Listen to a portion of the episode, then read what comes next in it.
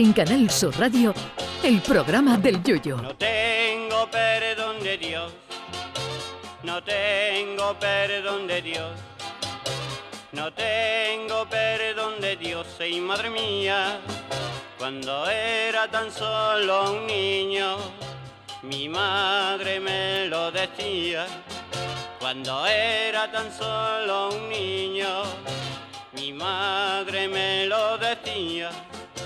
No tengo perdón de Dios, no tengo perdón de Dios, no tengo perdón de Dios. Perdóneme usted, madre mía. Cuando uno piensa en líderes mundiales, lo primero que se le viene a la cabeza son unos señores que se levantan a esas horas en las que no están puestas ni las calles y que trabajan más que el veterinario de 101 dálmatas. Uno se imagina a esos líderes de naciones poderosas sin poder pegar ojo por los problemas de su país y con un despacho con una mesa con más papeles que la mesita de noche de Bob Marley.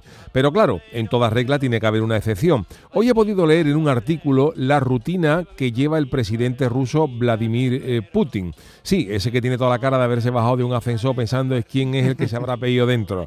Putin tiene toda la cara de no haber cobrado ese mes, pero no será por lo que trabaja el gacho. Según en el libro del periodista, eh, Vladimir Putin se levanta casi a primera hora, que es la una. Bueno, no exactamente a la una, pero no queda muy bien parado en el libro. Dice que el mandatario ruso nunca se levanta antes de las 12 de la mañana. Y ustedes dirán, bueno, porque el Shabbat habrá costado tarde resolviendo asuntos de Estado, pero nada más que levantarse se pone a trabajar. Error. Según este periodista, Putin, una vez que se ha levantado a las 12, desayuna unos huevos de codorní con un zumito y un café y luego, en lugar de ponerse el traje y la corbata, se pone el Meiba y se van a dar unas dos horas, tiempo que dicen que dedica a pensar en sus asuntos más importantes y en sus estrategias. Dice también el periodista que después de la natación Putin se va al gimnasio a hacer alguna rutina. O sea que en vez de levantar el país se pone a levantar pesas. Sigue el periodista diciendo en su libro que pasan unas horas antes de que Putin se ponga a trabajar. Pero que digo yo, que si el gacho se levanta a las 12, nada dos horitas y luego se va al gimnasio, antes de trabajar tendrá que comer algo la criatura. Pues por lo visto, todo lo que come Putin lo prueba antes un probador por miedo a que la comida esté envenenada. Fíjate tú el, el trabajito de este pobre hombre que tiene que tener más miedo que Eduardo Manos Tijera cuando se ponía un supositorio, porque nunca se sabe si va a volver a su casa por la noche.